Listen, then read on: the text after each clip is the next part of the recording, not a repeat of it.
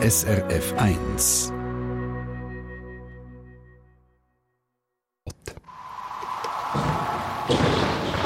SRF 1 Wetterfrage.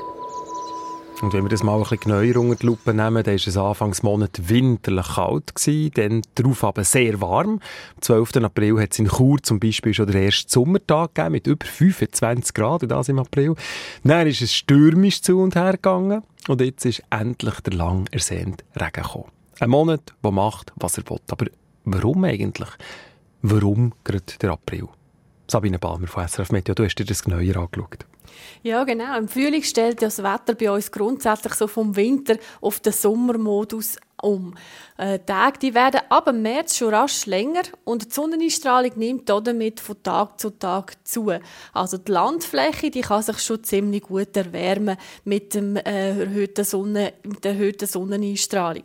Im Gegensatz dazu ist es aber in den Polargebieten, also am Nordpol, noch winterlich kalt und auch das Wasser im Atlantik noch ziemlich kühl, aktuell nur so zwischen 6 und 10 Grad. Und wie wir vielleicht noch aus der Schule wissen, erwärmt sich das Wasser ja viel weniger schnell als die Landfläche. Es braucht also etwa fünfmal mehr Energie, um 1 Kilo Wasser um 1 Grad wärmer zu machen als 1 Kilo Sand.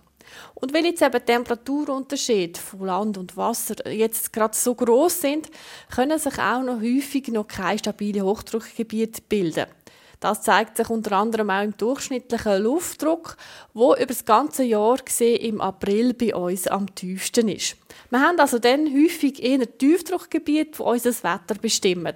Und darum wechselt das Wetter jetzt viel schneller als im Winter oder im Sommer. Jetzt typisch für einen April sind ja die, die, die schnellen Wetterwechsel innerhalb von einem Tag. Da ist mal blauer Himmel, Sonnenschein, im nächsten Moment kommt es regnen. Wie kommt es denn zu dem? Ja, das hat eben auch mit diesen Temperaturunterschieden zu tun. Äh, damals zwischen der warmen Landfläche am Boden und der kalten Luft in der Höhe, also sozusagen über unseren Köpfen. Häufig erreicht es nämlich aus dem Polargebiet sogenannte Höhenkaltluft. Äh, zum Beispiel auch heute dann im Laufe des Tages. Also das bedeutet, die Temperaturen sinken auf einer Höhe von etwa 5000 Meter unter minus 30 Grad. Ah ja. Ja, das ist ja der, wo wir alle sind. Und wenn gleichzeitig die Aprilsonne eben zum Teil dann schon zünftig den Boden kann aufheizen kann, steigt die warme Luft vom Boden auf, wie in einem Lift mit der Thermik in die Höhe. Und so bilden sich dann die grossen weißen Quellwolken, die man dann auch heute im Laufe des Tages sieht. Und wenn dann noch genug Feuchtigkeit um ist, dann kann es aus denen heraus dann auch zünftig regnen oder auch Graupel geben. Das sind so die weißen Kügel, die umspicken und ähnlich aussehen wie Hagel, aber so ein bisschen trüb und weicher sind. Und wenn es dann auch wieder regnet, dann kühlt sich die Luft wieder ab, die Temperaturunterschiede werden kleiner und man sieht dann schon gleich wieder den blauen Himmel und die Sonne kommt führen. Und dann fängt eben das ganze Spiel wieder von vorne an, manchmal mehrmals am Tag. Das ist dann zum Beispiel auch so das typische Regenbogenwetter. Jetzt reden wir vom Aprilwetter. Gibt es auf der Gegenseite im Herbst auch so einen Monat, wo es entsprechend drunter und drüber geht? Ja, das wäre am ehesten oder Oktober, wo wir wieder so die ersten Kaltlufteinbrüche von Norden her haben.